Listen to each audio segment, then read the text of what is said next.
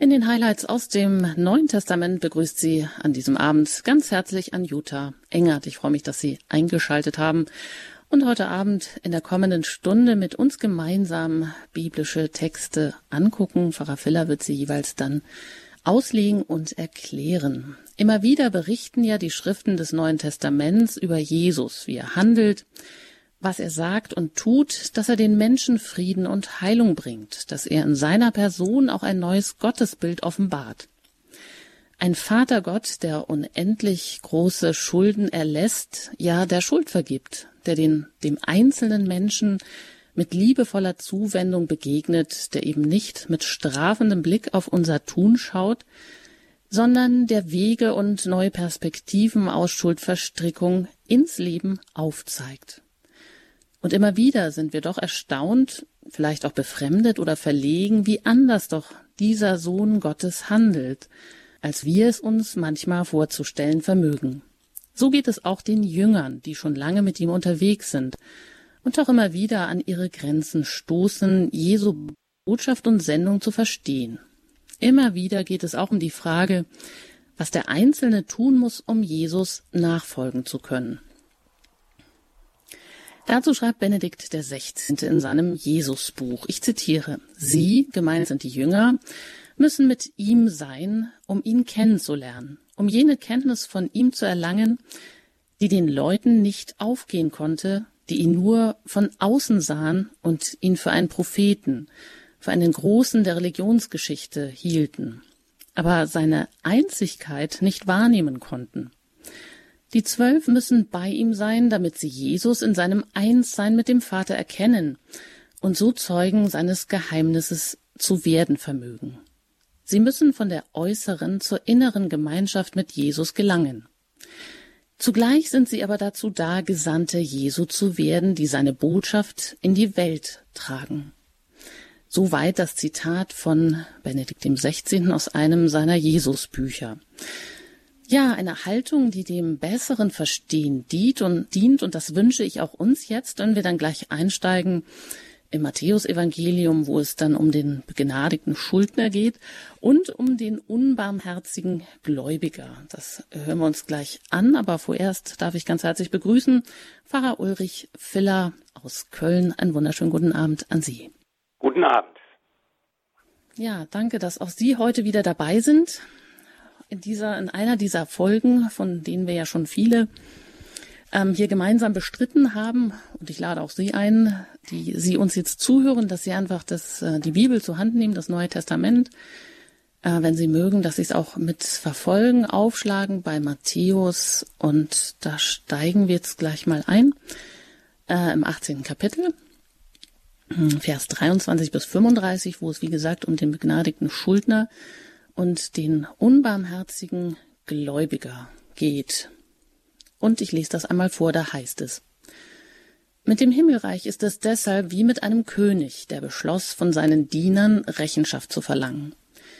Als er nun mit der Abrechnung begann, brachte man einen zu ihm, der ihm zehntausend Talente schuldig war. Weil er aber das Geld nicht zurückzahlen konnte, befahl der Herr, ihn mit Frau und Kindern und allem, was er besaß, zu verkaufen und so die Schuld zu begleichen. Da fiel der Diener vor ihm auf die Knie und bat, Hab Geduld mit, ihr, mit mir, ich werde dir alles zurückzahlen. Der Herr hatte Mitleid mit dem Diener, ließ ihn gehen und schenkte ihm die Schuld. Als nun der Diener hinausging, traf er einen anderen Diener seines Herrn, der ihm hundert Dinare schuldig war. Er packte ihn, würgte ihn und rief, Bezahl, was du mir schuldig bist. Da fiel der andere vor ihm nieder und flehte, hab Geduld mit mir, ich werde es dir zurückzahlen. Er aber wollte nicht, sondern ging weg und ließ ihn ins Gefängnis werfen, bis er die Schuld bezahlt habe. Als die übrigen Diener das sahen, waren sie sehr betrübt. Sie gingen zu ihrem Herrn und berichteten ihm alles, was geschehen war. Da ließ ihn sein Herr rufen und sagte zu ihm, Du elender Diener, deine ganze Schuld habe ich dir erlassen, weil du mich so angefleht hast. Hättest nicht auch du mit jenem, der gemeinsam mit dir in meinem Dienst steht, Erbarmen haben müssen, so wie ich mit dir Erbarmen hatte? Und in seinem Zorn übergab ihn der Herr den Folterknechten, bis er die ganze Schuld bezahlt habe. Ebenso wird mein himmlischer Vater jeden von euch behandeln, der seinem Bruder nicht von ganzem Herzen vergibt. Ja, soweit diese Stelle hier bei Matthäus, das Gleichnis. Und ähm, vielleicht, Pfarrer Filler, können wir noch kurz sagen, mit Matthäus schließen wir ja heute vorläufig mal ab. Vielleicht noch was davor war, Kapitel 18, da geht es ja, das haben wir das letzte Mal gesehen in der letzten Sendung, um Regeln für das Zusammenleben in der Gemeinde. Da haben wir uns angeschaut den Rangstreit der Jünger oder auch die Warnung vor Verführung und Verachtung von Gläubigen. Da ging es auch um das Gleichnis vom verirrten Schaf, um die Zurechtweisung des Bruders und um die generelle Pflicht zur Vergebung. Das haben wir uns letztes Mal angeschaut. Heute jetzt also die Vergebungsbereitschaft Gottes anhand dieses Gleichnisses vom unbarmherzigen Gläubiger. Vielleicht schauen wir uns erst mal an, was da, ähm, worum es geht. Da ist ein König, der will seine Schulden eintreiben und ein Diener, der hat 10.000 Talente Schulden, heißt es da. Äh, was heißt das? Ich glaube, das ist eine ziemlich hohe, also ein hoher Betrag. Das heißt so viel wie zahlungsunfähig zu sein, oder? Genau, also der Der andere Diener schuldet hier 100 Dinare und 10.000 Länder sind also etwa 100 Millionen Denare, also 100 Millionen im Vergleich zu 100. Das ist natürlich eine, eine Zahl, die ähm, ausdrückt, dass sie unglaublich groß ist und dass dieser Mann aus eigener Kraft überhaupt nicht in der Lage ist, jemals auch nur ansatzweise diese Schuld zurückzahlen zu können.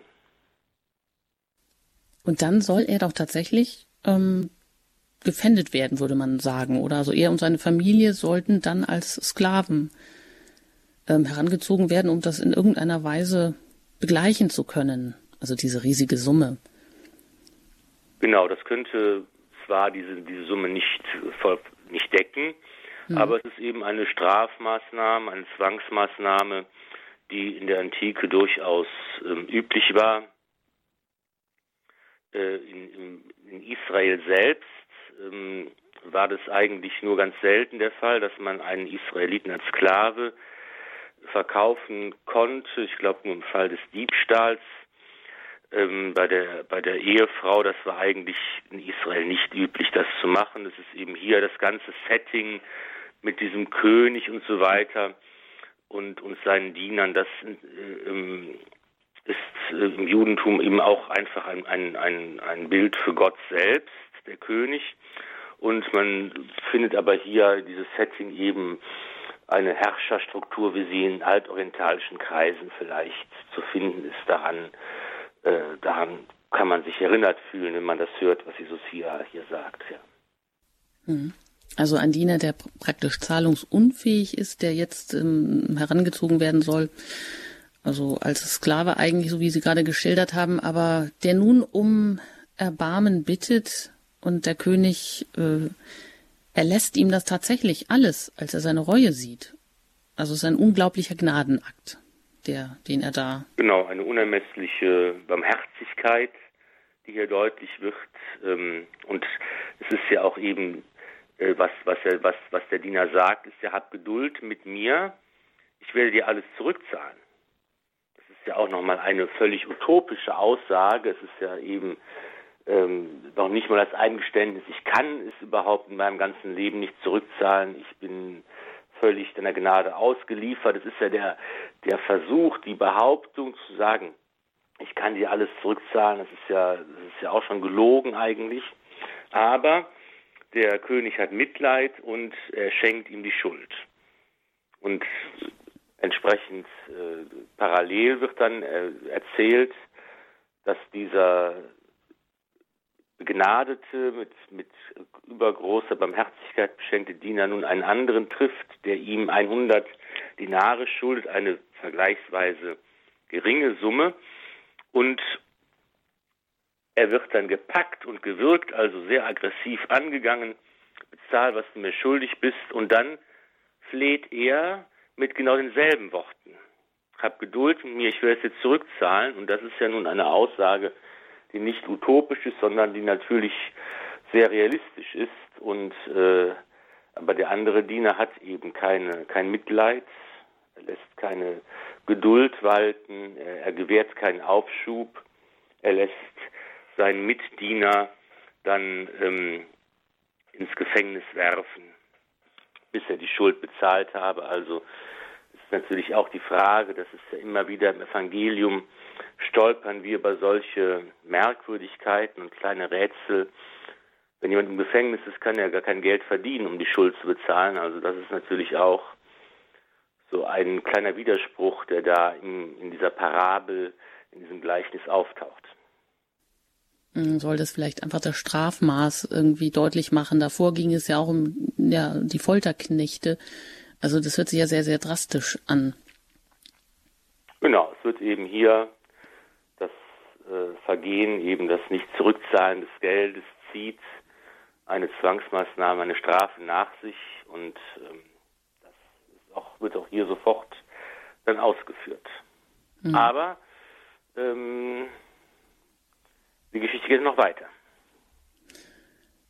Genau, also die, die anderen Knechte berichten dann dem Herrn von dem Vorfall über diesen gnadenlosen Geldverleiher, ähm, dem ja die Riesenschuld erlassen wird.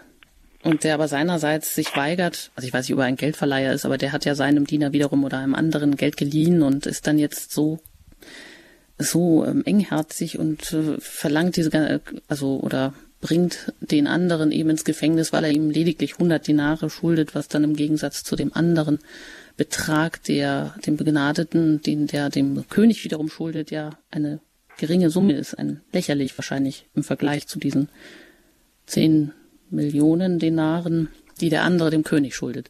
Genau, und äh, die Konsequenz ist eben, dass dieser unbarmherzige Diener dann ähm, ja ins Elend gestürzt wird, dass die Barmherzigkeit zurückgenommen wird, im Grunde genommen, und der Erlass der Schuld findet nicht mehr statt. Er wird im Gegenteil den Folterknechten übergeben, für immer, also bis der die ganze Schuld bezahlt hat. Das heißt ja für immer. Es ist eben dann ein Bild für das Gericht, das den Menschen ereilt, der nicht bereit ist, die Barmherzigkeit weiterzuschenken, die er selbst empfangen hat. Und das ist jetzt die pointierte Aussage dieses Gleichnisses, dieser Erzählung, dass Jesus sagt, Gott ist unendlich barmherzig und er verzeiht dem Menschen jede Schuld. Keine Schuld des Menschen ist so groß und so ungeheuerlich, als dass sie nicht von Gottes Liebe und Barmherzigkeit eingeholt und verziehen werden könnte, aber daraus resultiert eben auch die Verpflichtung, dass wir auch einander die Schuld vergeben müssen. Und dieses Gleichnis hat ja seine, seinen, äh, seinen Ursprung in der Frage des Petrus, der sagt, wie oft muss ich meinem Bruder vergeben, wenn er sich gegen mich versündigt? Siebenmal. Und Jesus sagt nicht siebenmal, sondern 77 Mal. Und dann kommt eben dieses, dieses Gleichnis. Das ist also eben die Frage des Petrus, unsere Frage, wie oft muss ich denn vergeben? Wie oft muss ich denn sagen, okay, ich verzeihe dir? Und das ist eben die Antwort des Herrn immer wieder. Und das wird eben diesem Gleichnis deutlich gemacht. Auf der einen Seite können wir uns darauf verlassen, dass wenn wir nur wollen, Gott uns die Schuld vergibt. Auf der anderen Seite ist es eben, dass wir im Vater unser beten, vergib uns unsere Schuld, wie auch wir vergeben unseren Schuldigern. Das ist eben etwas, was zusammengehört. Ich kann eben diese Barmherzigkeit Gottes nicht als Geschenk nur für mich empfangen, ohne sie auch weiterzugeben, sondern umgekehrt ist es der Fall. Ich kann eigentlich nur dann diese Gnade und diese Barmherzigkeit Gottes empfangen, wenn ich auch selber das leben kann. Und je mehr ich das selber lebe, umso mehr kann ich auch empfangen. Das ist, glaube ich, so rum wird dann ein Schuh draus. Mhm, je mehr ich das lebe, umso mehr kann ich das empfangen. Aber andererseits heißt es ja, also Gott vergibt, egal wie groß auch immer die Schuld ist. Also er hat schon alles auf sich genommen, indem er für mich und für jeden anderen am Kreuz ja schon gestorben ist. Wenn ich jetzt äh, mir dieser geistlichen Tatsache bewusst bin oder als Gläubiger muss man ja irgendwie voraussetzen, dass man sich dieser Tatsache bewusst ist, dann ist man ja eigentlich schon jetzt, also ohne dass einem etwas getan hat, jemand etwas getan hat oder dass man jemand Unrecht getan hat oder dass man irgendwo ähm, was geliehen hat, also in diesem Vergleichnis hier jetzt gesprochen, das, da ist man ja schon so schon in die Pflicht genommen, oder nicht? Also man hat allein schon von Gott dieses Geschenk der Gnade erfahren man, durch den Kreuzestod und dann wäre man ja eigentlich äh, schon jetzt verpflichtet, äh, auch jederzeit Barmherzigkeit walten zu lassen. Man ist zunächst einmal beschenkt. Das ist ja das Erste. Was man sagen muss und was passiert und was Gott tut. Er beschenkt uns mit der Erlösung, mit seiner Liebe, mit seiner Gnade, mit seiner Herzlichkeit und so weiter. Da sind wir also von Gott Beschenkte. Aber dieses Geschenk ist eben zugleich auch eine Aufforderung, dass man es weiterschenkt. Das ist ja eben äh, dieses Phänomen, dass die Liebe, die ich empfange und weiterschenke, nicht weniger wird, sondern mehr. Wenn ich also, was weiß ich, einen, einen, einen großen Sack mit Geld geschenkt bekomme und ich verschenke das Geld weiter, wird es weniger. Aber wenn ich eben die Liebe oder Barmherzigkeit Gottes empfange und die weitergebe und weiterlebe und, und weiterschenke, dann wird sie nicht weniger, sie verbraucht sie nicht, sondern sie wird mehr. Und sie ist durch, durch die Tatsache, dass ich selbst das lebe und selbst das schenke und ähm, anderen gegenüber mich so verhalte, dadurch wird, wie gesagt, werde ich erst überhaupt fähig, dieses Geschenk Gottes auch zu empfangen und, und dass es in meinem Leben wirksam werden kann. Mhm.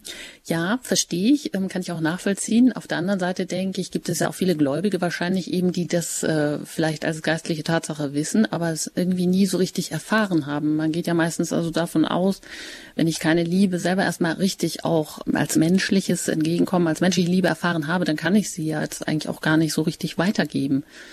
Aber Sie sagen jetzt gerade umgekehrt. Erst wenn ich so handle, wenn ich barmherzig bin, dann merke ich vielleicht auch erst, ähm, dass ich diese Barmherzigkeit weitergeben kann, dass ich da selber so beschenkt bin, damit Natürlich, er sich vervielfältigen ja, kann.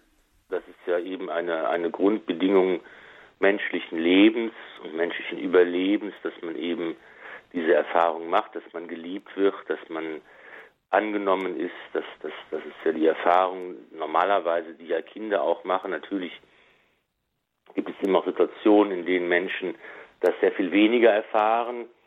Aber gut, das muss man immer im Einzelfall dann schauen. Das kann man jetzt nicht generalisieren. Aber normalerweise ist es ja schon so, dass man eben das, was wir im Glauben erfassen und, und erkennen und was wir mit, der, mit dem Leben der Gnade äh, verbinden, dass sich das eben auch in dem menschlichen, natürlichen Leben auch abbildet irgendwo, dass Eltern normalerweise ihre Kinder lieben und ihnen ein Zuhause schenken und Geborgenheit schenken und so weiter. Das, ähm, diese Erfahrung ist natürlich ganz, ganz wichtig und essentiell. Und natürlich sieht man eben auch, wie äh, menschliche Biografien verlaufen, wenn man eben diese Erfahrung nicht nur sehr eingeschränkt machen kann. Das was natürlich dann auch äh, für die spätere Zeit ein großes Handicap und man muss dann eben auf andere Weise schauen und lernen und sehen, wie man eben auch solche Erfahrungen machen kann. Ja, Tatsache ist, da sind wir also in die Pflicht genommen. Das fällt dem einen vielleicht ja auch ähm, leichter von Natur aus barmherzig zu sein, am anderen weniger leicht. Aus seiner Natur kann man ja auch nicht mal so leicht herausschlüpfen, aber jedenfalls dieses Gleichnis fordert einen ja dann schon direkt wieder auf, ähm, das ernst zu nehmen, wenn es darum geht, ja auch das eigene Handeln vielleicht zu überdenken und das eigene Verhalten anderen gegenüber. Wie harsch ist man da und was könnte am Ende dabei herauskommen? Genau. Und jetzt geht es weiter hier mit einer Musik und danach wechseln wir zum lukanischen Reisebericht. Also bleiben Sie dran. Nach der Musik geht es hier weiter bei Credo mit den Highlights aus dem Neuen Testament.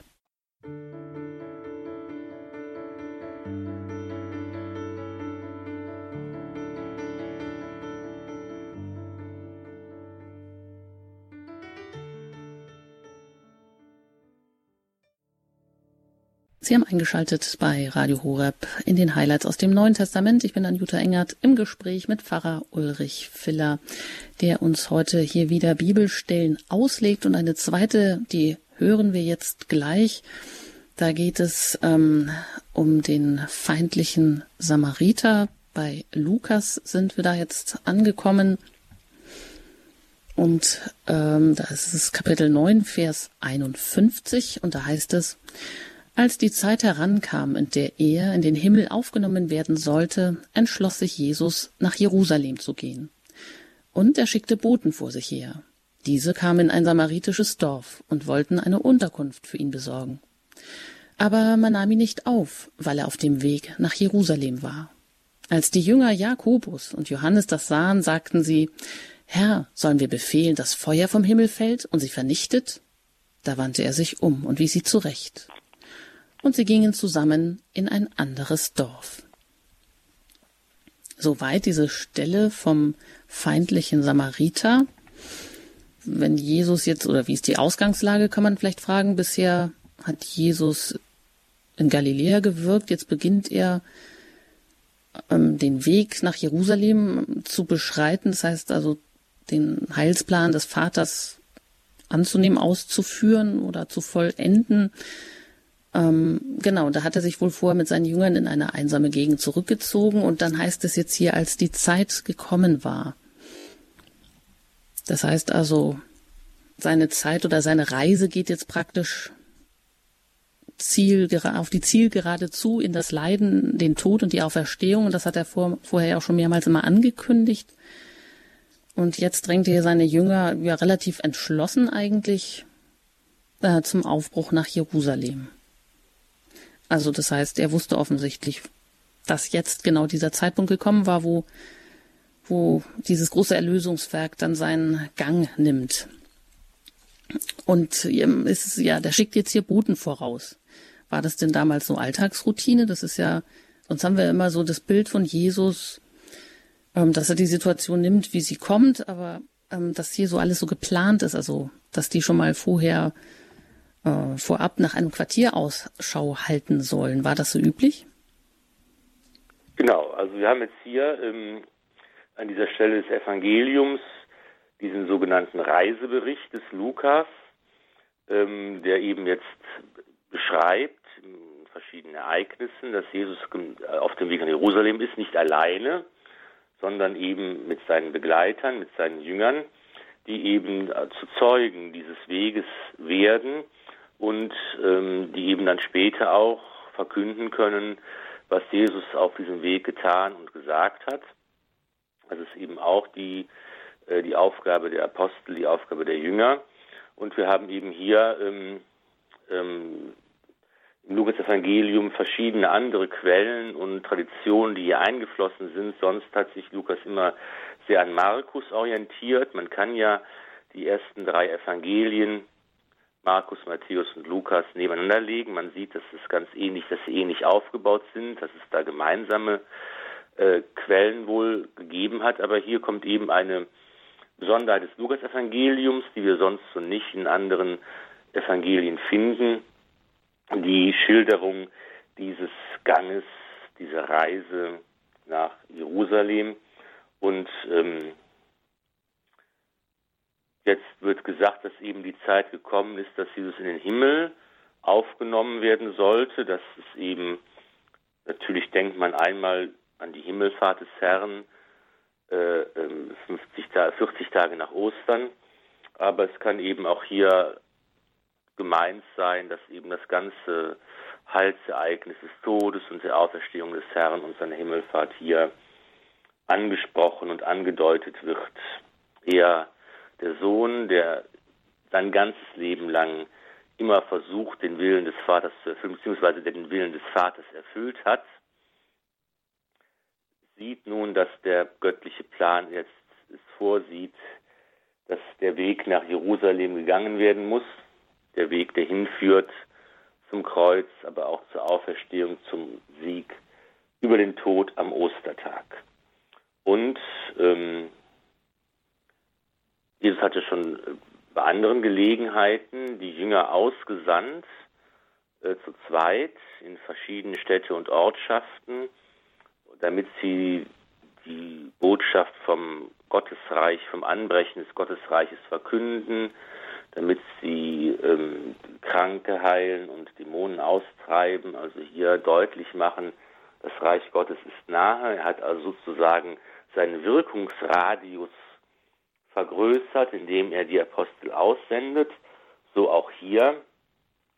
Er schickt eben Boten ähm, vor sich her. Wahrscheinlich war äh, das Quartiermachen nicht die einzige Aufgabe, ähm, die sie hatten, sondern es waren, waren, eben auch diejenigen, die als Verkünder äh, des Herrn äh, unterwegs sind. Sie kommen hier nach ähm, das Gebiet der Samariter. Das ist ja eine Gruppe, die ähm, den Juden eher etwas feindlich gegenüber stand, wo es verschiedene ähm, ähm, Zwistigkeiten gab. Und das rührt geschichtlich eben daher, dass in das Volk Israel ja ähm, in der Zeit, nach der Zeit der ersten Könige, Saul und David Salomon, da war das ja ein, äh, ein Königreich. Wir haben ja im, im, im, in unserer Reihe zum Alten Testament da ausführlich auch äh, diese Geschichten aus dem Alten Testament erzählt und die Hörer erinnern sich vielleicht daran, dass dann unter dem Sohn von König Salomon, ähm, Rehabiam, dass dann das Volk Israel in zwei Königreiche geteilt war. Es gab eben das Nordreich und das Südreich ähm, mit der Hauptstadt Jerusalem, das Nordreich Juda. Und ähm, im Laufe einer wechselvollen und langen Geschichte war, waren diese beiden Königreiche Israels immer ähm, bedroht von äußeren Feinden, von den Assyrern, von den Babyloniern, von den Ägyptern und so weiter. Und ähm, dann ist es in der Geschichte so gewesen, dass irgendwann das Nordreich dann ähm, gefallen ist und erobert wurde und das Südreich noch einige Zeit weiter Bestand hatte, bis es dann schließlich auch erobert wurde und das Volk oder der, ein großer Teil des Volkes in diese in das Exil äh, nach Babylon verschleppt wurde. Und aber bereits vorher war eben das Nordreich äh, gefallen und dort wo, haben sich dann noch fremde Völker äh, angesiedelt und einige wurden vertrieben, andere sind da geblieben, haben sich vermischt mit den Völkern und daraus sind eben diese Samariter äh, dann hervorgegangen. Ja, das sind also ursprünglich auch, die Wurzeln liegen auch im jüdischen Volk, aber durch diese Geschichte, durch diese Besetzung des Landes, durch diese ähm, Überwältigung, ähm, hat man eben im, im, eigentlichen Israel gesagt, da, das, das sind nicht mehr die Nachkommen, die sind nicht mehr, gehören nicht mehr zu einem Volk dazu, sie haben sich da mit anderen Völkern vermischt, sie sind eben nicht mehr ähm, Teil des Bundes, den Gott geschlossen hat.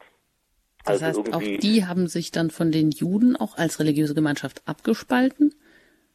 Genau, die gibt es bis heute. durften keinen noch. Kontakt haben mit Juden, bis heute. Genau, die gibt es heute auch noch. Die haben eben ja die, die gleiche Glaubensgrundlage, die gleiche Wurzel. Ähm, ja, man ist vielleicht so ein bisschen wie, wie katholisch-evangelisch, könnte man vielleicht sagen. Ähm, und wenn von außen betrachtet, ich äh, ähm, um das einfach ein bisschen ver verstehen zu können, vereinfachen wir das mal jetzt ein bisschen. Aber eben, es ist jetzt kein ganz heidnisches, fremdes Volk, sondern es gibt eben hier eine gewisse Verwandtschaft auch, eine gewisse gemeinsame Wurzel, aber eben auch ein Misstrauen, äh, dass das einfach da ist und es ist eben keine Freundschaft äh, zwischen diesen äh, Volksgruppen da, sondern eben so ein Argwohn, ein Misstrauen und eben hier äh, das ist auch der Grund dafür, dass Jesus eben hier nicht geht nach Jerusalem. Aha, deshalb darf er dort äh, keine Station machen. War es eben nicht eigentlich damals üblich oder war nicht so eine Dorfgemeinschaft dann auch verpflichtet, zumindest jedem einzelnen Durchreisenden ähm, zumindest ein Nachtquartier anzubieten?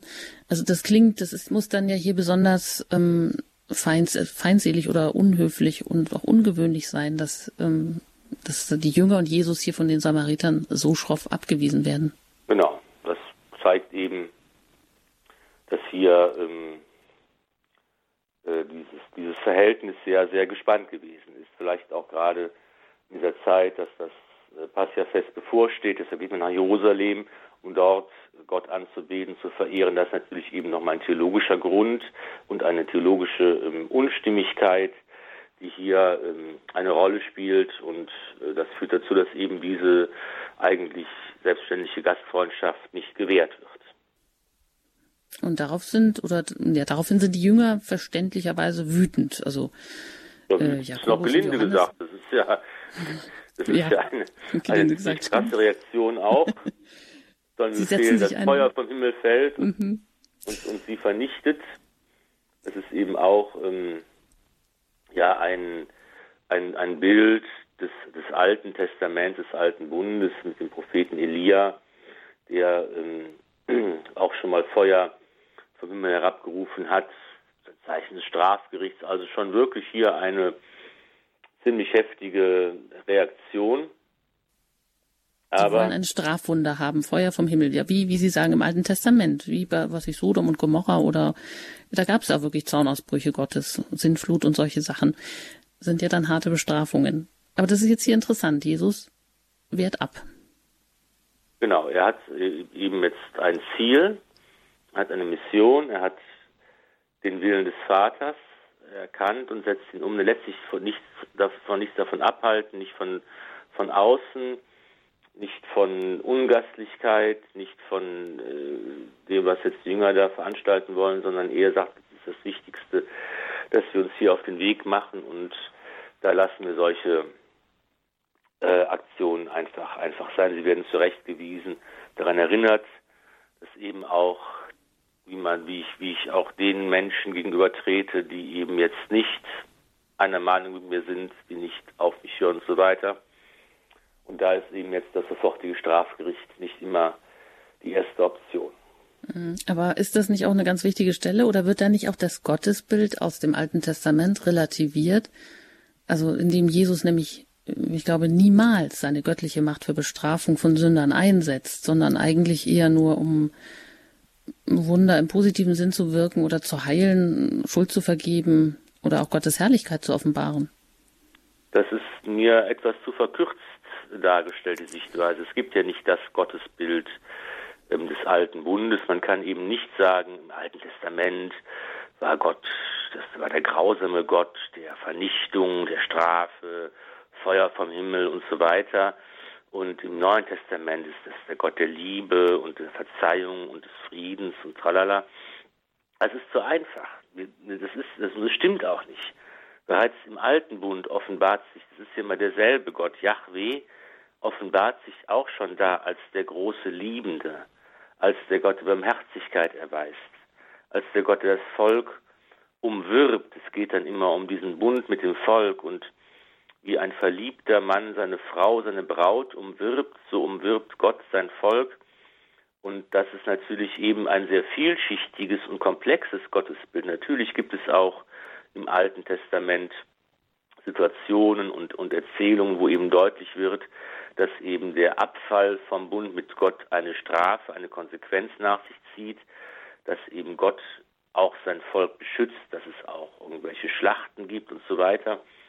Ja, aber es ist, man muss schon sagen, es ist ein sehr, man muss das sehr differenziert betrachten und auch, wir haben es gerade gehört, im Neuen Testament, im Gleichnis, das wir eben betrachtet haben, da wird eben der Mensch, der keine Barmherzigkeit erweist, den Folterknechten übergeben. Und das ist eben auch eine ganz klare Botschaft des Herrn, dass eben da am Ende das Gericht auch steht und dass wir Menschen eine Verantwortung haben und dass wir eben uns bewusst sein müssen, dass eine Konsequenz unserer Entscheidungen, eine Konsequenz unseres Tuns äh, auch, auch uns erwartet. Und dass eben auch es die schreckliche Möglichkeit gibt, dass ein Mensch eben auch das ewige Heil verwirken kann, weil er es nicht will. Und dann ist es aber nicht so sehr der Gedanke, dass Gott von außen eine Strafe aufdiktiert, sondern es ist eher so, dass das die Konsequenz ist die sich, die man der Mensch sich selbst zufügt im Grunde genommen, ähm, durch die Art und Weise, wie er lebt und wie er sich entscheidet und ob er Ja oder Nein sagt zum Gottes Heilsangebot. Mhm. Also man muss es durchaus differenzierter sehen, wobei ja das doch ein Unterschied ist, also dass im Alten Testament oder im Neuen Testament nicht mehr so eine Feuersbrunst vom Himmel aktuell fällt, sondern, wie Sie sagen, das Strafgericht und die Tatsache, dass man sich das auch alles verscherzen und sein äh, Heil, äh, ewiges Heil verwirken kann, das liegt aber in dem Verhalten des Einzelnen auch begründet. Also alle Androhungen beziehen sich ja immer auf Verhalten von Einzelnen. also Androhung von Strafgericht, die Jesus vornimmt. Also ein bisschen wird ja doch das, äh, kommt das nicht mehr vor, was im Alten Testament, ich meine, klar, was vereinfacht von vielen gerne gesagt wird im Alten Testament, dieser strafende Gott, ja, das kann doch gar nicht sein. Ja, es ist natürlich eine, eine gewisse Entwicklung, die man natürlich auch sehen muss im, im Laufe der Offenbarung, wie Gott sich im Laufe der Geschichte offenbart, wie äh, ähm, auch das in der Geschichte Israels ist. Man muss natürlich dann auch jetzt im Einzelnen immer dann schauen im, im Alten Testament, äh, wo wird eben etwa vom Feuer vom Himmel gesprochen, was ist das für ein Kontext, was ist das für, ein, ähm, für eine Situation, was ist das für ein Text, kann man das verstehen, ist es äh, historisch als historische Tatsache zu verstehen oder ist es eine Allegorie oder ist es ein theologischer Text oder also da muss man natürlich schon jetzt dann sehr im Einzelnen immer auch schauen, wie man diese Aussagen äh, verstehen kann der Bibel. Jedenfalls hier äh, ist sicher klar, dass die Apostel wütend sind und dass sie äh, sagen, komm jetzt hier, zack, wir zeigen es denen mal. Es ist ja unglaublich, wie mit uns umgegangen wird. Aber eben, Jesus sagt, es ist nicht die Zeit, sich aufzuregen. Es ist nicht die Zeit, jetzt hier Gericht zu halten. Es ist Zeit, jetzt den Willen des Vaters zu erfüllen und sich auf den Weg nach Jerusalem zu machen. Mhm. Und das heißt, da klingt auch schon an, was man auf sich nehmen muss, wenn man Jesus nachfolgen will. Also zum Beispiel die Ablehnung zu tragen oder die Heimatlosigkeit oder auch die Bindungen aufzugeben. Das hatten wir ja schon öfters. Oder eben auch Bruch mit gesellschaftlichen Konventionen oder auch Pflichten. Das geht ja dann, da geht es dann gleich nochmal intensiver um dieses, um die Nachfolge und was das mit sich bringt. Genau, wer Jesus nachfolgt, wer mit ihm geht auf dem Weg, wer sich von ihm senden lässt, wer ihm hinterhergeht, ihm nachfolgt, der muss eben bereit sein, äh, das Kreuz zu tragen, das ganz verschiedene Formen annehmen kann, das eben auch bedeutet, eben auch mal auf das gute Recht zu verzichten, und zu sagen, ich halte und ertrage eben auch die Ungerechtigkeit, ich ertrage eben auch die Situation, die für mich komfortabel ist. Und das muss man manchmal aushalten dann auch.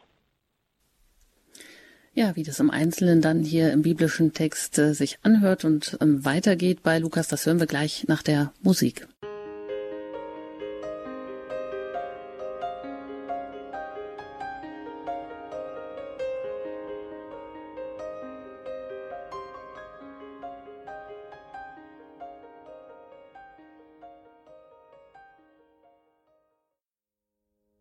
Weiter geht's in den Highlights aus dem Neuen Testament mit Pfarrer Ulrich Filler, der uns die Bibelstellen immer auslegt.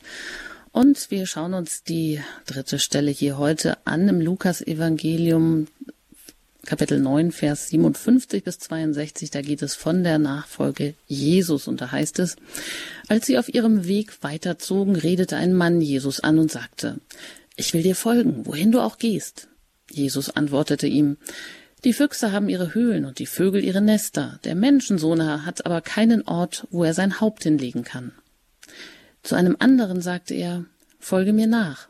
Der erwiderte, Lass mich zuerst heimgehen und meinen Vater begraben. Jesus sagte zu ihm, Lass die Toten ihre Toten begraben, du aber geh und verkünde das Reich Gottes. Wieder ein anderer sagte, Ich will dir nachfolgen, Herr. Zuvor aber lass mich von meiner Familie Abschied nehmen.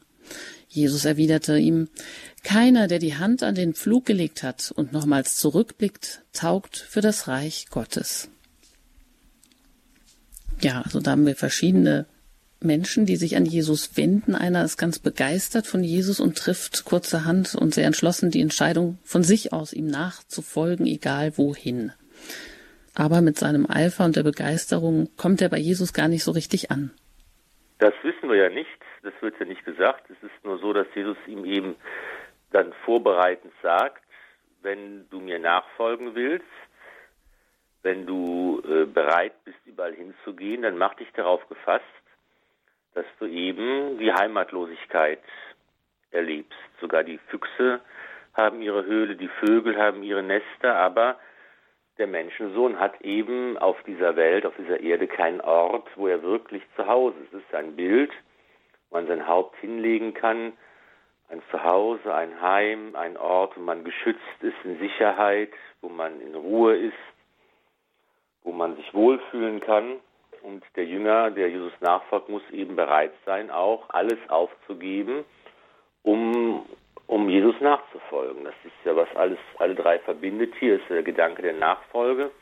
Und da wird eben gesagt, das kann ganz schön ungemütlich werden.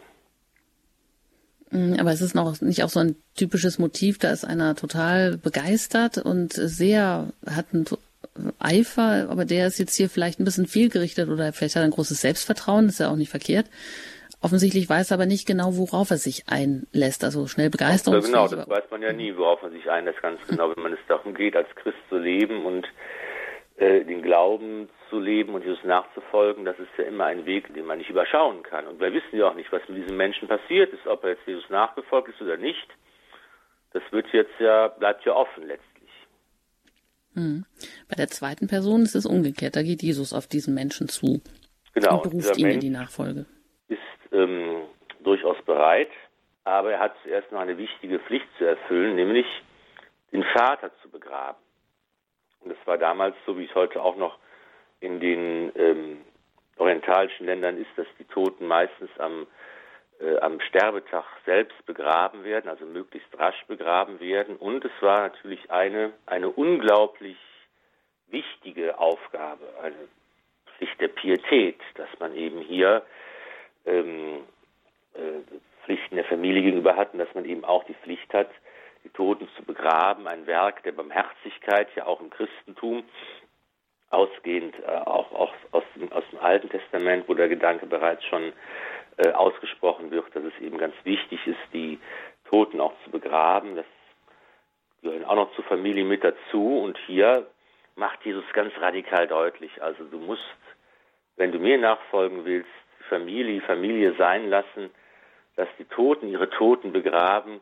Du musst da allen Verpflichtungen entsagen und mir einfach nachfolgen, um das Reich Gottes zu verkünden. Das ist eine, man könnte sagen, richtig familienfeindliche Einstellung, die Jesus da äh, hier an den Tag legt. Ja, stimmt, ziemlich familienfeindlich, wenn Jesus sagt, ich brauche dich jetzt sofort oder so kommt es dann ja rüber. Und der andere, der sagt hier, erlaube mir zuerst, ähm, der wird hier abgekanzelt und so als würde er jetzt eigene Interessen in den Vordergrund stellen oder eine andere Angelegenheit eben wichtiger nehmen als Jesu Ruf. Ja, das klingt direkt rücksichtslos oder auch unmenschlich. Jesus verlangt hier die Nachfolge, die äh, aus ganzem Herzen, die soll mit gar nichts anderem konkurrieren, nicht einmal mit ja, mit dieser Pflicht der Familie oder dem den Vater hier zu begraben eigentlich. Also sehr radikal. Eine Zuspitzung wo man natürlich sagen würde, normalerweise, ja, meine Güte, es ist doch eigentlich kein Problem, dann macht man an einem Tag die Beerdigung, am nächsten Tag kann man immer noch Jesus nachfolgen. Das ist auch, glaube ich, jetzt hier nicht als praktisches Problem gemeint, sondern es macht einfach deutlich, dass Jesus wirklich den ganzen Menschen will und dass er sagt, bei Gott gibt es keine halben Sachen, du kannst eben nicht mir nur so ein bisschen nachfolgen oder nur ja, halbtags nachfolgen, sondern wenn dann musst du ganz und gar bereit sein, dich, dich einzulassen ähm, auf, meinen, auf meinen Weg und dann ähm, muss ich vor allen Dingen die erste Priorität in deinem Leben sein. Dasselbe ist ja auch beim mhm. Nächsten, der eben auch den Wunsch hat, von seiner Familie Abschied zu nehmen. Auch wieder eine äh, Familien, äh, keine familienfreundliche Einstellung des Herrn der sagt, wer zurückschaut, der taucht nicht für das Reich Gottes. Hier ist natürlich ein Bild der Landwirtschaft ähm, bemüht. Der Flüger, der eben sich die Furchen zieht durch den Acker mit dem Flug, der muss eben nach vorne schauen, damit sie nicht krumm und schief werden. Und da ist eben keine Zeit, zurückzuschauen und zurückzublicken. Auch hier wird wieder betont, dass Jesus 100 Prozent von uns möchte. Also es geht um diese 100 Prozent, um diese wirkliche Nachfolge und ob der Blick konkret auf Jesus gerichtet ist. Andererseits könnte man ja auch sagen, das kann man hier auch falsch verstehen und die menschliche Natur verleugnen, auch menschliche Bedürfnisse und dann in so eine ganz radikale Nachfolge kommen und auch andere dazu ähm, anstiften, dass so die ganzen, ganzen, das Leben mit all seinen menschlichen Bedürfnissen keine Bedeutung mehr hat. Da gibt es ja auch, auch in der Geschichte gab es da ja auch solche ähm, Gruppierungen, ja, wo man gesagt hat, ähm, das brauchen wir jetzt alles überhaupt nicht mehr und direkt in den Himmel am besten. Das, aber das ist ja eigentlich andererseits auch wieder gar nicht gemeint. Es geht ja auch wirklich darum, die menschliche Natur erst einmal anzunehmen und wahrzunehmen und zu akzeptieren und dann vielleicht zu veredeln auch. Genau, es geht, das ist natürlich jetzt hier ähm, eine, eine Seite, es geht um die Nachfolge und es geht darum zu sagen, dass wir eben 100 Prozent für diese Nachfolge in der Nachfolgejahren stehen sollen. Und ähm, es gilt eben über dieses Sprichwort, Blut ist dicker als Wasser. Ja, das ist eben, das setzt sich außer Kraft jetzt. Denn das Wasser äh, der Taufe ist noch dicker.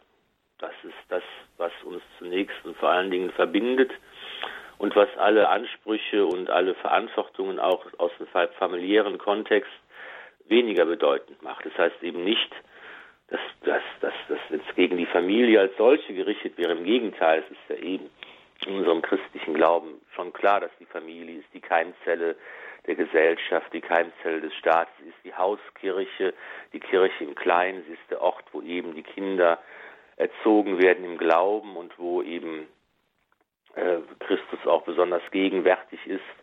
Das ist natürlich schon klar. Es bedeutet keine grundsätzliche Geringschätzung der Familie, aber es geht eben darum, jetzt hier bei der Frage, wenn es darum geht, ich will Jesus nachfolgen, dann muss, dann muss ich das mit der Bereitschaft tun, zu sagen, das ist jetzt meine erste Priorität und keine anderen Verpflichtungen, keine anderen Bande, äh, keine anderen Sachen können wichtiger sein als die Nachfolge Jesu eben wahrscheinlich aus dieser menschlichen Erfahrung heraus, dass äh, so leicht immer alles andere wichtiger ist. Deshalb vielleicht auch diese Radikalität hier, alles zurückzulassen, was mich bindet, was mich gefangen nimmt, dieses totale Loslassen oder auch alles Alte und Tote, auch die Totenbegräbnisse ähm, sein zu lassen und Lebensretter zu werden vielleicht oder Neues zu pflügen, nach vorne zu gucken.